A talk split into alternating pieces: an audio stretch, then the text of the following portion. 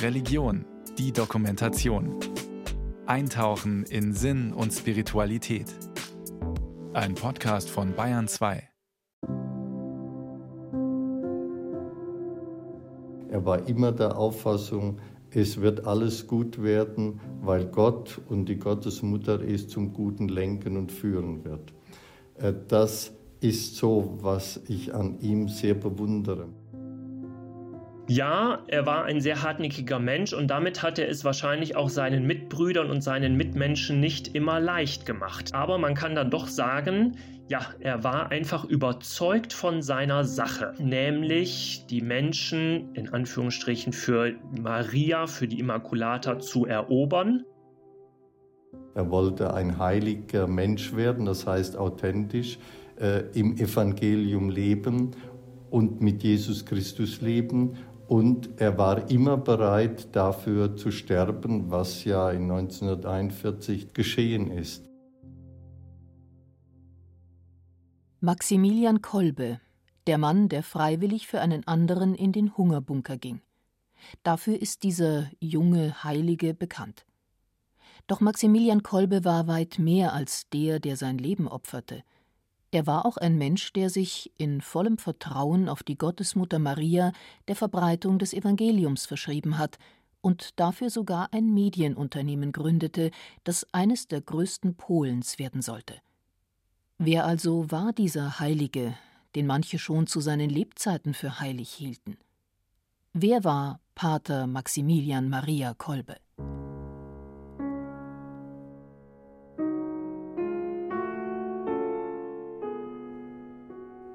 Am 8. Januar 1894 wird er als Raimund Kolbe ins Dunska Wola in der polnischen Provinz Lodz geboren.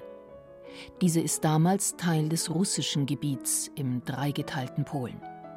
Sein Vater ist der damals 23-jährige deutschstämmige Juliusz Kolbe, seine Mutter die 24-jährige Marianne. Er ist das zweite Kind der Familie. Die Eltern sind gläubig, die Verehrung der Gottesmutter gehört fest zum Alltag der Familie. Das Ehepaar Kolbe bekommt noch drei weitere Kinder: Josef, Valenti und Antoni. Die beiden Jüngsten sterben mit einem und vier Jahren. Die Familie wechselt öfter ihren Wohnort. Was soll aus dir bloß werden? Raimund war ein aufgewecktes und eigenwilliges Kind. Einmal soll die Mutter deshalb zu ihm gesagt haben, mein armes Kind, was soll aus dir bloß werden? Es wird berichtet, dass dieser Ausspruch der Mutter etwas in dem Jungen verändert habe. Der einst wilde Raimund wird ruhiger und in sich gekehrt. Seine Mutter selbst beschreibt nach dem Tod ihres Sohnes ein Ereignis, das der Zwölfjährige erlebt haben soll – Dazu der Franziskaner Minorit Konrad Schlattmann, der mit seinem Mitbruder Andreas Murk 2011 eine Kurzbiografie Kolbes veröffentlicht hat. Die Mutter Gottes erschien ihm und hat ihm diese zwei Kronen gezeigt, eine weiße und eine rote. Die weiße, die für könnte man sagen, die Reinheit steht, die rote, die für das Blut, für das Martyrium steht und er wurde gefragt, welche von diesen beiden Kronen möchtest du haben? In seiner Vision, die Mutter Gottes hat ihn gefragt und er hat da schon gesagt, beide Kronen möchte ich einmal haben. Ob sich diese Erscheinung so zugetragen hat oder nicht, lässt sich nicht klären. Kolbe selbst hat nie darüber berichtet. In dieser Zeit soll der Junge gesagt haben Ich will einmal der größtmögliche Heilige werden. Auf dem Weg zu seiner Berufung. Raimunds älterer Bruder Franz soll Priester werden und wird deshalb auf die Handelsschule geschickt. Für eine zweite Ausbildung reicht das Geld nicht. Raimund soll daher Weber werden wie sein Vater. Doch dann kommt es zu folgender Begebenheit. Auf sein Talent wurde man aufmerksam, als er mal in einer Apotheke Medikamente besorgen sollte und er dort den korrekten lateinischen Namen des Medikaments sagen konnte. Und da wurde der Apotheker also sehr aufmerksam auf ihn und hat gedacht, hoppla, das ist ein Kind mit einem besonderen Talent, das muss man fördern. Der Junge erhält daraufhin Privatunterricht vom Apotheker, der ihn so auf die Handelsschule vorbereiten möchte. Bei einer Volksmission im Jahr 1908 wird schließlich ein Franziskaner-Minorit auf ihn aufmerksam. Wie sein Bruder Franz zieht auch er in das kleine Seminar der Minoriten in Lemberg in der heutigen Ukraine. Zwei Jahre später beginnen die Brüder ihr Noviziat. Raimund heißt von nun an Maximilian. Studienzeit in der ewigen Stadt. Am 5. September 1911 legt Bruder Maximilian seine Erstprofess ab, mit der er sich für eine befristete Zeit an den Minoritenorden bindet und an das Versprechen, ein Leben in Armut, Gehorsam und Keuschheit zu führen. Er beginnt sein Studium in Krakau, wird aber schon bald als einer von sieben polnischen Studenten ausgewählt, um in Rom an der päpstlichen Universität Gregoriana Philosophie zu studieren. Er bittet seinen Oberen zunächst, ihn von der Liste zu streichen, aus gesundheitlichen Gründen und aus Angst vor der Lasterhaftigkeit der italienischen Stadt, von der er gehört hat. Schließlich reist er doch nach Rom und merkt schnell, dass diese Stadt weit weniger gefährlich ist, als von ihm angenommen. So schreibt er Liebste Mama, die Lage hier ist nicht ganz so schlimm, wie ich befürchtet hatte. Die Italiener haben wirklich anderes zu tun, als uns zu behelligen.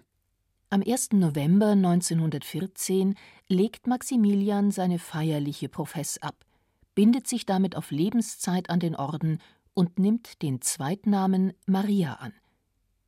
Im darauffolgenden Jahr beendet er sein Philosophiestudium mit der Erlangung des Doktortitels und beginnt noch im gleichen Jahr das Theologiestudium an der Päpstlich-Theologischen Fakultät San Bonaventura.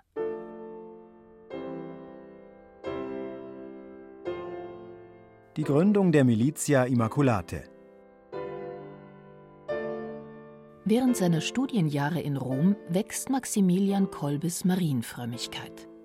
Er hat die Eingebung, eine marianische Vereinigung zu gründen, erzählt Bruder Konrad Schlattmann. Das heißt also eine Gruppe, die das Ziel letztendlich hatte, die Feinde der Kirche, die Feinde des Papsttums zu Jesus Christus zu bekehren, Menschen für den Glauben zu gewinnen, ja, Maria zu unterwerfen, in Anführungsstrichen, um letztendlich sie zu Christus zu führen und für den Glauben zu gewinnen. Das war sein Hauptziel.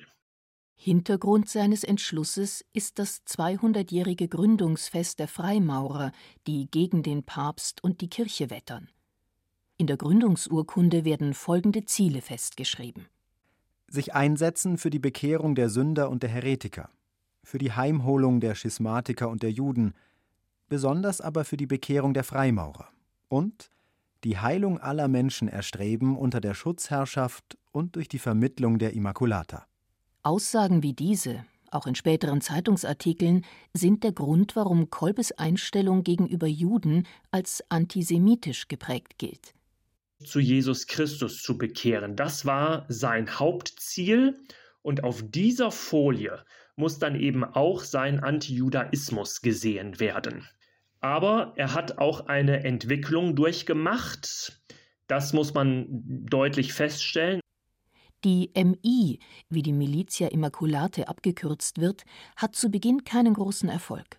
Doch Maximilian Kolbe bleibt dran und wirbt auch bei Vorgesetzten für seine Sache mit Erfolg. Nach einem ersten schwierigen Jahr steigen die Mitgliederzahlen und die MI bekommt sogar den mündlichen Segen von Papst Benedikt XV. Kolbe vertraut stets auf die Hilfe der Gottesmutter. Aus heutiger Sicht sicherlich für viele ungewöhnlich, sagt der emeritierte Bamberger Erzbischof und Vorsitzende des Stiftungsrats der Maximilian Kolbe Stiftung, Ludwig Schick. Die Verehrung der Gottesmutter bei Kolbe ist wirklich einzigartig und nicht für jedermann mitvollziehbar, muss es nicht sein. Aber grundsätzlich hat er, und das ist ja was für uns dann auch alle anregend ist. Hat Maria immer gesehen als die, die zu Christus führt.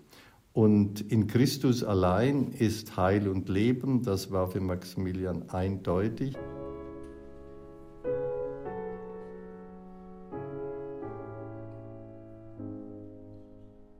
Am 28. April 1918 wird Maximilian Kolbe zum Priester geweiht und schließt im darauffolgenden Jahr mit 25 Jahren sein Theologiestudium ab. Damit gehen seine Studienjahre in Rom zu Ende und er reist zurück nach Polen. Die gesundheitlichen Probleme, die ihn schon seit Jahren begleiten, werden in dieser Zeit besonders schlimm. Vor Jahren mit Tuberkulose infiziert, wird diese Krankheit ihn Zeit seines Lebens immer wieder zu Kuraufenthalten und Ruhepausen zwingen. Der Beginn eines Medienimperiums. Mit der MI geht es langsam bergauf. Die Mitgliederzahlen steigen und im Januar 1922 wird die Gemeinschaft vom Vatikan offiziell als fromme Vereinigung anerkannt. Um mit den Mitgliedern in Kontakt zu bleiben, hat Kolbe eine Idee. Er will eine Zeitschrift herausbringen, den Ritter der Unbefleckten, auf Polnisch Rycerz Nepokalanej. Er bekommt von seinem Oberen die Erlaubnis dazu, aber keine finanzielle Unterstützung. Doch Maximilian Kolbe weiß sich zu helfen, berichtet Bruder Konrad Schlattmann. Er hatte auch kein Geld. Und das hat er aber sehr deutlich schon im Vorwort letztendlich gemacht und gesagt, dass es uns an Kapital fehlt und man den Lesern eben nicht zusagen könne, dass es noch eine weitere Ausgabe des Ritters gibt. Also es wird davon abhängen, wie sich diese Zeitschrift jetzt verkauft, ob Geld zusammenkommt. Ja, und das ist letztendlich auch geschehen. Das Geld kam zusammen und weitere Auflagen konnten herausgebracht werden in weitaus größerer Stückzahl. Wenngleich die Finanzierung der nächsten Ausgaben des Ritters gesichert war, werden Geldsorgen auch weiterhin Maximilian Kolbes Vorhaben begleiten. Wie durch Gottes Fügung findet er aber immer wieder einen Weg weiterzumachen sich eigene Druckmaschinen anzuschaffen und die Auflage der Zeitschrift innerhalb weniger Monate von 5000 auf 50.000 Exemplare zu steigern. Eine Stadt Mariens entsteht. Nach einem erneuten Kuraufenthalt wird klar, das Kloster Grodno, in dem der Verlag bisher untergebracht war, ist zu klein. Neben neuen Aufgaben, die der Verlag übernimmt, kommen auch immer mehr junge Männer, die ins Kloster eintreten und mitarbeiten wollen. Deshalb macht sich Kolbe, der mittlerweile Hilfe von seinem jüngeren leiblichen Bruder, Pater Alfons, bekommt, im Sommer 1927 auf die Suche nach einem geeigneten Grundstück. Ludwig Schick. Als er in 1927 Neopralanov gründen wollte, da musste er ja zu diesem Fürsten Jan Truki Lubecki gehen und sich das Gelände erbitten. Und er hatte kein Geld und deshalb bekam er es ja zunächst einmal nicht. Und er hat dann einfach die Medaille der unbefleckten Empfängnis auf dieses Grundstück gelegt und dort gelassen und war der Überzeugung, ähm, dass wird schon werden. Die Mutter Gottes wird das ja schon zu Rande bringen und wird das ja bewirken. Und tatsächlich, kurz danach hat der Fürst gesagt, er braucht das Geld ja sowieso nicht und er schenkt das ganze Gelände ihm. Ein Wunder. Ende November 1927 ziehen Kolbe, ein weiterer Priester und 18 Brüder von Grodno in die neu gegründete Klosterstadt Niepokalanów die Stadt der Unbefleckten. Das Leben der Brüder selbst ist bescheiden, die Verpflegung oft dürftig, wie Bruder Konrad Schlattmann weiß dass es da nicht für jeden einen Mantel gab, dass es da noch nicht mal für jeden ein paar Winterschuhe gab. Das ist uns heute auch überliefert. Das heißt also, persönlich waren die Brüder, war Maximilian Kolbe sehr großer Anhänger dieser Armut. Aber wenn es um die Sache ging, die Sache Gottes, die Sache der Immaculata, ja, dann waren ihm alle Mittel recht. Und dann durften es eben auch Druckmaschinen sein. Nächste Station Japan. Durch die Klostergründung in Niepokalanów angespornt, will Kolbe auch in anderen Ländern solche Anlagen gründen. Sein Wunsch ist es, die ganze Welt für Christus zu gewinnen. Es zieht ihn nach Japan. Über die Besprechung mit seinem Provinzialminister ist folgender Wortwechsel überliefert. Pater Maximilian, Sie sprechen Japanisch? Nein. Sie haben Geld? Nein. Nun, so werden Sie wenigstens dort in Japan einen Freund haben, auf dessen Unterstützung Sie zählen können. Noch nicht, aber mit Gottes Gnade werde ich einen finden. Ein abenteuerliches Unterfangen, wie es scheint. Doch Kolbe vertraut einmal mehr auf die Hilfe der Immaculata und es glückt. Es ist einfach nur erstaunlich, wie ambitioniert er war, wie hartnäckig er war, wie fleißig er wohl gewesen ist, dass er es geschafft hat, einen Monat nach Ankunft in Japan schon die erste Ausgabe der Zeitschrift auf den Markt zu bringen. Das war im Mai 1930. Die Zeitschrift Mugensai no Seibu no Kishi erscheint in einer Auflage von 10.000 Stück. Sie wird sich innerhalb der nächsten neun Jahre versiebenfachen und damit das größte katholische Presseorgan Japans werden. Zurück in der Heimat. Auf Wunsch des Provinzkapitels kehrt Maximilian Kolbe 1936 nach Polen zurück und wird zum neuen Guardian von Niepokalanów ernannt. Er hat große Pläne. Eine Radiostation und ein Flugplatz schweben ihm vor. Aus dem Flugplatz wird nichts werden, doch der ordenseigene Radiosender SP3RN, polnischer Sender 3, Radio Niepokalanów, geht 1938 auf Sendung. Zu dieser Zeit hat die MI um die 600.000 Mitglieder weltweit. Der Ritter hat eine Auflage von 750.000 der kleine Ritter, eine Zeitschrift für Kinder, 180.000 und die kleine Tageszeitung 130.000. In Niepokalanów leben zu der Zeit fast 800 Brüder. Vergesset die Liebe nicht. Im September 1939, als die deutsche Wehrmacht Polen überfällt, wird die Klosterstadt Niepokalanów beschossen.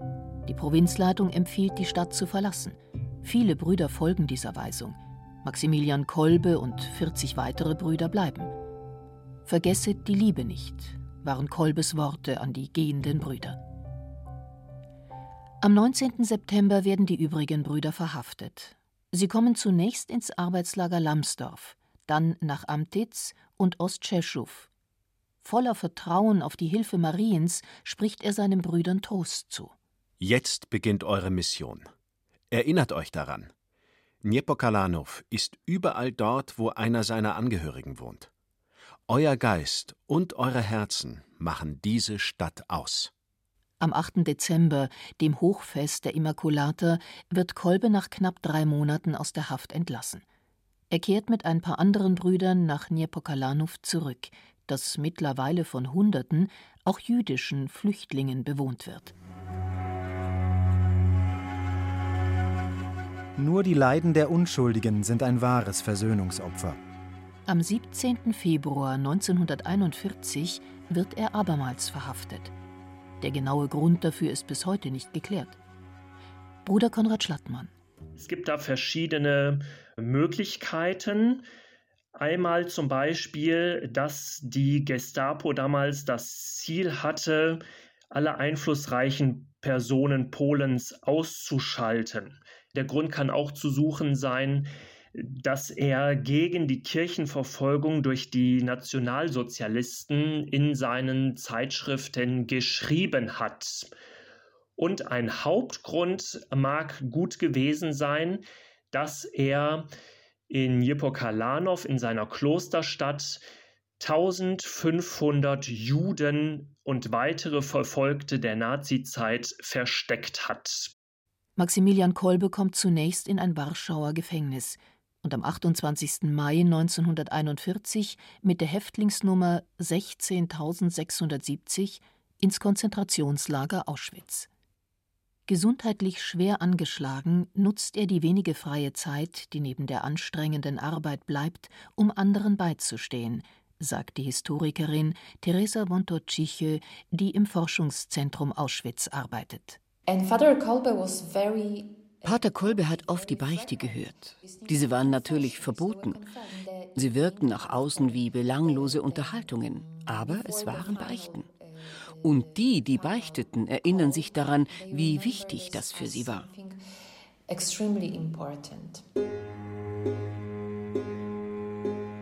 Es gibt keine größere Liebe, als wenn einer sein Leben für seine Freunde hingibt. Johannes Kapitel 15, Vers 13. Bei Erntearbeiten Ende Juli 1941 gelingt einem Häftling aus Kolbes Block die Flucht. Als Abschreckung wurde zu dieser Zeit auf eine grausame Vergeltungstaktik zurückgegriffen. Für jeden entkommenen Häftling werden zehn zufällig ausgewählte Mithäftlinge in den Hungerbunker gesperrt. Ein sicheres Todesurteil. Als den Wachen die Flucht auffällt, werden die Bewohner der Baracke um die 200 Männer, zum Appell gerufen, erzählt Teresa Vontorciche. Sie zeigten wahllos auf verschiedene Männer.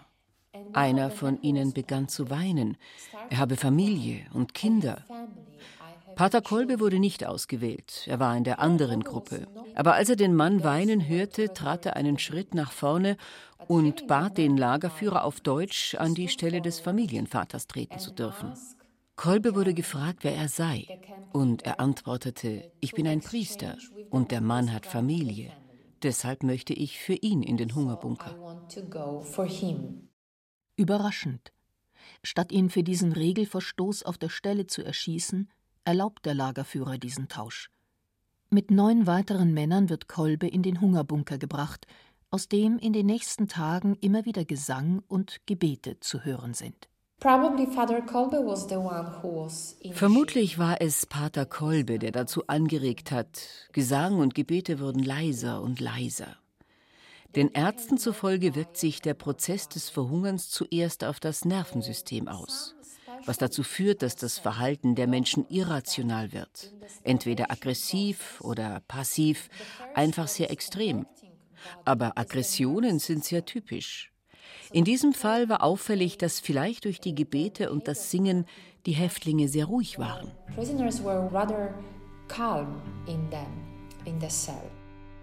Tag für Tag werden die leblosen Körper aus dem Bunker entfernt bis am 14. August der Befehl gegeben wird, den Hungerbunker zu leeren. Kolbe ist an diesem Tag noch immer am Leben. Er wird mit einer Giftspritze getötet und einen Tag später verbrannt. So verstehe ich das, dass diese Tat eine logische Konsequenz war, nämlich auf Gott zu setzen, auf die Hilfe Marias zu setzen, abzusehen von sich selbst, die Welt christlich umzugestalten, Licht in Dunkelheit zu bringen, all das hat er ja Zeit seines Lebens versucht. Und in dieser Konsequenz konnte er dann eben auch freiwillig in den Hungerbunker gehen, dass ein anderer leben konnte.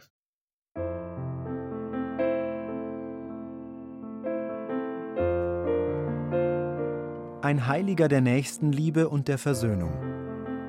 Auch nach seinem Tod wirkt Maximilian Kolbes Geist weiter.